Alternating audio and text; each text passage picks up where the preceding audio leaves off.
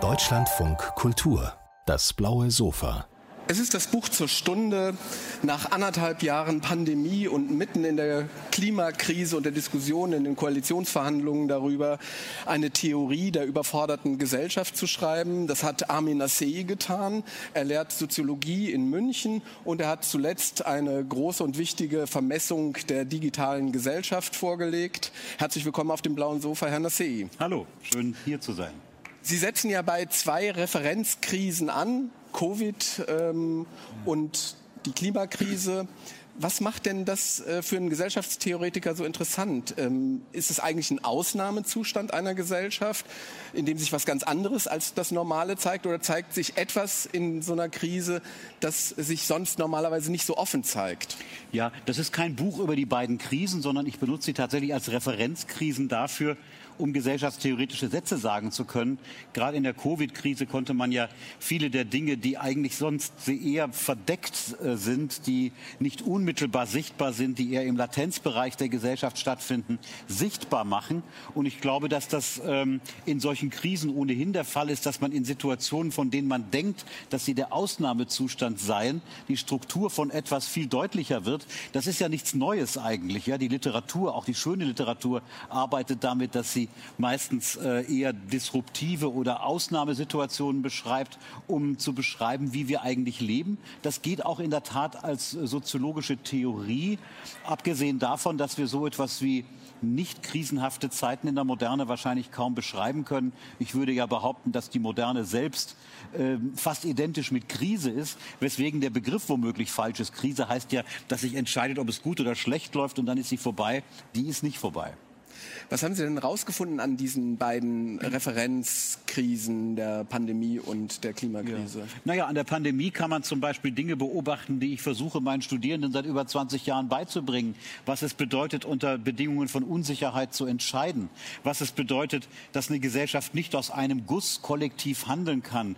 Was es bedeutet, dass die unterschiedlichen voneinander getrennten Bereiche der Gesellschaft sehr stark voneinander abhängig sind und vernetzt sind. Also allein die Tatsache, dass vor allem Familien sehr stark unter, unter Druck geraten sind in der Krise, das hängt ja nicht nur mit Familien zusammen, sondern das hängt auch damit zusammen, dass eine moderne Familie, wie wir sie heute kennen, sehr stark davon abhängig ist, dass die Familienmitglieder, Eltern und Kinder ähm, nicht immer in der Familie sitzen, sondern rausgehen. Äh, wir haben gelernt, wie stark äh, sich ähm, ökonomische Strukturen verändern, wenn man den Cashflow oder die ähm, Wertschöpfungsketten nur drei oder vier Wochen unterbricht. Und das sind ja Dinge, die darauf verweisen, wie so eine Gesellschaft funktioniert. Die Dinge werden gleichzeitig unabhängiger und abhängiger voneinander. Dafür hätte man die Krise fast erfinden müssen, um das daran zu erkennen. Aber ich gebe hier zu Protokoll, ich habe deswegen nicht die Covid-Krise inszeniert. Aber wer keine schlechte schlechte Idee gewesen. Bevor es jetzt ins verschwörungsmythische Erzählen äh, geht, ähm, Sie haben geschrieben, dass äh, die die äh, Grunderfahrung in der Pandemie die ist, dass eine Gesellschaft nicht stillgestellt werden kann. Jetzt haben wir mehrere Lockdowns äh, hinter uns und äh, hoffentlich keinen mehr vor uns. Ich bin ziemlich sicher, dass wir keinen mehr vor uns haben, aber ähm, so ganz sicher kann man nie sein. Ja. Äh, was heißt denn das dass die Grunderfahrung die ist, dass man eine Gesellschaft nicht stillstellen kann. Ja, also im, im, im, ersten Lockdown, das ist vor Ostern 2020 gewesen, sah es ja tatsächlich so aus, als sei die Gesellschaft stillgestellt. Das stimmt gar nicht. Was, was tatsächlich gelungen ist, das ist so etwas wie ein Durchregieren der Exekutive in alle Bereiche der Gesellschaft, wovon viele träumen, dass man das ja mal tun kann, dass man zum Beispiel die Wirtschaft dazu bringt, Wertschöpfungsketten zu unterbrechen, dass die Menschen nicht konsumieren, dass sie keine Verkehr Verkehrsmittel benutzen und ähnliches. Das ist in der Tat ein Ausnahmezustand, aber die Gesellschaft hat ja als Gesellschaft darauf reagiert. Das hatte erhebliche ökonomische Folgen. Das hat erhebliche Folgen im Bildungssystem. Das hat Folgen in den Familien. Das hat Folgen für Geschlechterrollen in den Familien. Das hatte Folgen fürs medizinische System. Also man kann daran doch eigentlich sehr deutlich sehen, dass ja, wie soll man sagen, also die Gesellschaft nicht stillstand, sondern mit den Mitteln, die sie hat, reagiert. Und ab der Sekunde, an der der Lockdown so ein bisschen zurückgenommen wurde, haben eigentlich die unterschiedlichen Säulen und Interessen der Gesellschaft eigentlich ihre Arbeit wieder aufgenommen. Ja, also natürlich wird jemand, der ökonomisch handelt, dafür sorgen wollen, dass äh, Wertschöpfungsketten wieder funktionieren. Natürlich hat, hat man im Bildungssystem womöglich zu langsam äh, sich über die Folgen Gedanken gemacht, dass Kinder innerhalb von drei bis fünf Wochen zum Teil, vor allem wenn sie aus eher bildungsfernen Familien kommen, das Lernen verlernen und all diese Dinge. Das heißt, die Gesellschaft hat eigentlich versäult reagiert, sowohl innerhalb dieses Ausnahmezustands als auch bei der Wiederherstellung der normalen äh, Praktiken.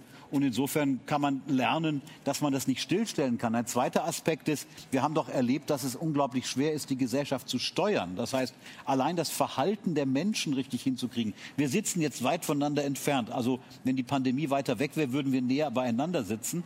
Und das funktioniert ganz gut. Ja, wenn wir uns nicht auf diesem Sie? Sofa, na, wir könnten noch jemanden einladen sogar, wird glaube ich abstandstechnisch auch noch gehen.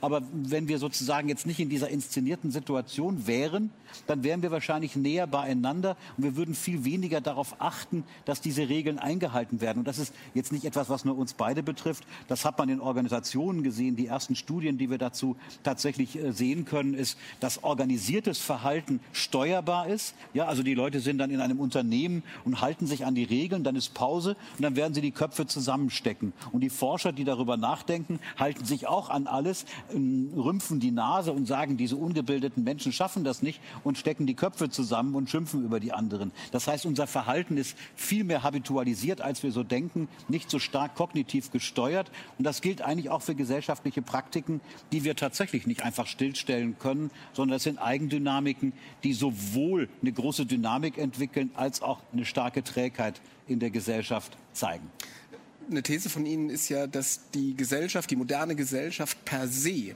äh, nicht so einfach mehr ähm, als Kollektiv oder sowas ja. integrierbar ist, ja. sondern auf der, auf der Sachebene, so nennen sie das, äh, sich unterscheidet in unterschiedliche andere Systeme wie Wirtschaft, Recht, äh, Politik und so weiter und so weiter, Bildung. Ähm, und auf der anderen auf der äh, Sozialebene ähm, auch, auch, diese integrative Leistung nicht mehr zustande gebracht ja. werden kann. Wir haben das, glaube ich, ganz gut erlebt jetzt während dieser ähm, Covid-Zeit, dass immer wieder Solidarität beschworen wurde, Gemeinschaft, aufeinander Acht geben und sowas.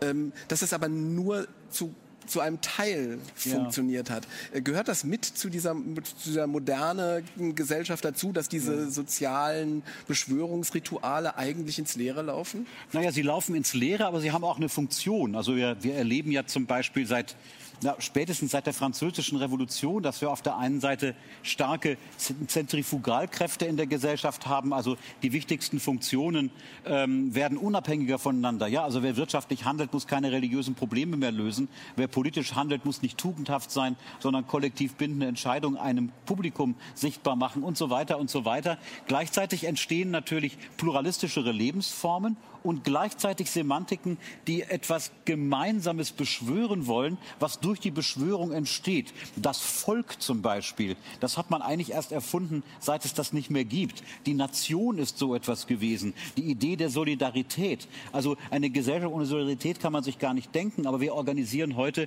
Solidarität unter Fremden im Hinblick auf rechtliche Anspruchsberechtigung für zum Beispiel Sozialleistungen oder ähnliches. Das heißt, wir machen das unabhängig davon, ob die Personen sich wechselseitig lieben oder nicht. Eine Gesellschaft, die auf so eine Form von Wechselseitigkeit aufgebaut wäre, müsste fast automatisch autoritär werden oder sie müsste diejenigen, die gewissermaßen nicht diese Semantiken bedienen, ausgrenzen, was wir ja leider Gottes doch ähm, historisch ganz gut kennen.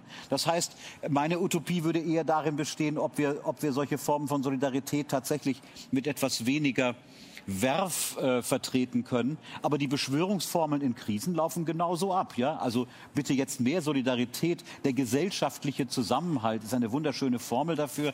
Das ist auch alles richtig. Eine Gesellschaftstheorie kann man damit nicht machen. Ja? Also zu glauben, dass Gesellschaften nur funktionieren, wenn es diesen starken Zusammenhalt gibt, das stimmt nicht. Stellen Sie sich eine Gesellschaft vor, die auf so einen Zusammenhalt angewiesen wäre. Sie wäre automatisch eine exkludierende Gesellschaft, weil sie all die, die nicht in dieses Schema passen, natürlich aus ausgrenzen muss. Und äh, gesellschaftstheoretisch gesehen haben wir natürlich damit zu tun, dass es auch schwierig ist, sagen wir mal, sachliche Formen der Gesellschaft zu integrieren. Also Märkte funktionieren anders als Wahlkämpfe. Äh, rechtliche Regulierungen funktio funktionieren anders als wissenschaftliche Sätze. Mediale Sätze funktionieren anders als Kunst. Das äh, ist äh, sozusagen Klassiker der Systemtheorie, ja. der Sie ja auch angehören. Äh, jetzt ist aber, erleben wir ja dieses Nicht-Möglich-Sein eines Handelns aus einem Guss. Ja? Also das beklagen wir ja auch häufig und wünschen uns fast, dass da ein bisschen äh, stärker durchregiert wird oder manche wünschen sich das. Andere wiederum sagen, dass jetzt schon zu viel durchregiert äh, werde. Aber diese, diese komische Erfahrung, dass auf der einen Seite die Gesellschaft, äh, ihre Studierenden haben sich ja mit, genau mit dieser Frage ähm, konfrontiert, dass diese Gesellschaft so unendlich leistungsfähig ist in ihren Teilbereichen, also Impfstoff zu, innerhalb so kurzer Zeit zu entwickeln, ist, ist einfach eine grandiose ja. Leistung und dass, äh, dass, dass das Recht weiter funktioniert und wie viele Anpassungen im, im äh, juristischen System vollzogen worden sind, ist ja gigantisch. Ja? Und zugleich gibt es aber doch eine kleine Art von Trauer darüber, dass dieses Handeln aus einem Guss nicht möglich ist. Ist die Moderne also eine Verlusterfahrung oder kann man da auch äh, etwas Positives draus ziehen? Naja, das Positive haben Sie ja gerade genannt. Ne? Also man kann so schnell nur einen Impfstoff entwickeln, wenn man bei der Impfstoffentwicklung nicht gleichzeitig andere Tugenden, religiöse Erlösung oder Ähnliches mitdenken muss. Das ist in der Tat ja eigentlich eine banale, eine banale Diagnose. Das Spannende ist, dass es ja durchaus kollektive Herausforderungen gibt. Also die zweite, die zweite äh, Referenzkrise, die ich nenne, ist der Klimawandel. Wie gehen wir eigentlich damit um? Was heißt das eigentlich, wir zu sagen? Ja? Wir, wir, wir würden sagen, wir brauchen entsprechende Produkte auf Märkten, die weniger CO2 produzieren. Das ist leichter gesagt als auf Märkten platziert oder ökonomisch dargestellt, damit diese Produkte da sind. Wir brauchen eine rechtliche Regulierung, die aber zu einer anderen rechtlichen Regulierung passen muss, weil die Funktion des Rechtssystems darin besteht, Normen sozusagen ähm, so aufzustellen, dass sie sich wechselseitig nicht widersprechen. Also es ist eine Verlusterfahrung, weil wir dieses Gesamte nicht haben. Es ist eine Gewinnerfahrung, weil wir feststellen, dass nur so Leistungsfähigkeit möglich ist. Wer den Klimawandel bewältigen will mit ähnlichen Mitteln wie den ersten Lockdown, der muss sich sozusagen mit warm Auto, anziehen. Mit, mit, Nein, ja, kalt anziehen. Warm anziehen, kalt anziehen eher, ja. weil auch die Energieversorgung dann schwierig wird. Also äh, das wäre eine autoritäre Gesellschaft und davon träumen natürlich viele. Ich habe mich auseinandergesetzt mit einem chinesischen neokonfuzianistischen Philosophen Zhao Tingyang, was ich hochinteressant finde, wo man sozusagen aus chinesischer Perspektive heute selbstbewusst auf die Demokratie und die liberale Gesellschaft guckt, äh, über die dann gesagt wird, ihr produziert viel zu viel Uneinheitlichkeit, viel zu viel Konflikt, viel zu wenig harmonischer Konsens. Wir wissen aus der Praxis Chinas, dass man diesen harmonischen Konsens durchaus herstellen kann, aber durchaus nur mit starken Kontroll- und Gewaltmitteln. Übrigens, vielleicht hätte es die Pandemie gar nicht gegeben, wenn China ein demokratisches Land wäre und eine offene Presse hätte, dann hätte man nicht sozusagen die ersten drei Monate darüber alles totschweigen müssen äh, und warten, bis das Ganze sich in der Welt verteilt. So einen harmonischen Konsens herzustellen, das ist ja immer der Traum auch der Moderne gewesen, nämlich ja. mit Überzeugungen weiterzukommen. Ja. Aber heute äh, ist es ja so, dass wir häufiger äh, mit einer Bratwurst jemanden mehr oder äh, schneller zum Impfen bekommen äh, als äh, ja. mit einem überzeugenden Argument. Ähm, ist die Rationalität da sozusagen eher ein Hemmnis ja. für gesellschaftliche Veränderungen oder muss man das anders, einen anderen Hebel ansetzen? Also als Münchner würde ich natürlich die Weißwurst äh, hier präferieren. Aber das ist ganz interessant und da gibt es auch eine ganze Menge an Forschungsergebnissen. Ich arbeite selber sehr stark im Bereich der Medizinsoziologie, Arzt-Patienten-Interaktion zum Beispiel. Es ist ja so eine, so eine Deformation professionell von Intellektuellen, von Wissenschaftlern zu glauben, dass man den Leuten nur erklären muss, wie es ist, und dann ändern sie ihr Verhalten. Und wir wissen empirisch, dass das nicht der Fall ist, dass unser, unsere Verhaltensformen sich viel stärker über Habitualisierungen, über Bewährungsformen, über Ästhetisches verändern. Deshalb schreibe ich in diesem Buch auch die Unverschämtheit, das ist eine Unverschämtheit, zu glauben, dass der Konsum oder sagen wir mal die Konsumlogik womöglich leistungsfähiger als das gute Argument ist. Ähm, ich würde auch ohnehin sagen, dass die Konsum Konsumlogik für diese Gesellschaft noch gar nicht so richtig begriffen ist. Ja, also ja. Ob Jürgen Habermas das gefallen würde, das ist der zwanglose Zwang der besseren wahrscheinlich Wurst, nicht gefallen, äh, aber das ist sozusagen jetzt nicht das Wahrheitskriterium. die, die, die, also ich meine, das wird nicht nur Jürgen Habermas nicht gefallen, das ist ja eigentlich nee, gefällt uns allen nicht. die also Grundidee, ja, dass man sagen kann, eigentlich sollten wir doch aus vernünftigen Antrieben handeln. Und äh, leider Gottes spricht die Empirie bisweilen dagegen. Und ähm, deshalb ist die Idee mit der Bratwurst, was die Impfung angeht, durchaus etwas, was wir in der Gesellschaft ja wir auch in anderen Bereichen kennen, dass wir unser Verhalten ändern, wenn es sich ästhetisch und natürlich auch im Hinblick auf unsere Praktiken bewährt. Mhm.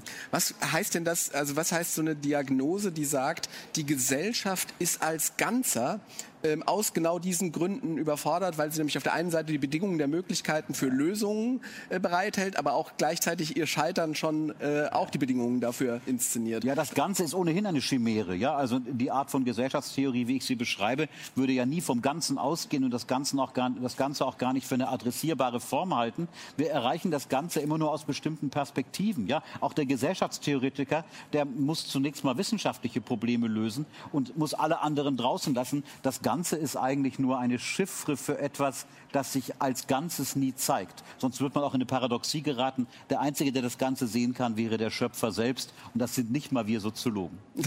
obwohl, obwohl es manchmal äh, so klingt. Als, das äh, stimmt, äh, das gibt die Anmutung, ja. genau. Armin Nassei, Sie müssen leider weiter. Ja. Ähm, deswegen mussten wir auch dann so ein bisschen auf die Tube drücken äh, bei unserem Gespräch. Ähm, vielen Dank, dass Sie auf dem blauen Sofa waren. Das Buch Sehr von gerne. Armin Nassei trägt den Titel Unbehagen, Theorie der überforderten Gesellschaft und ist im C.A. Beck Verlag erschienen. Vielen Dank. Sehr gerne. Und hier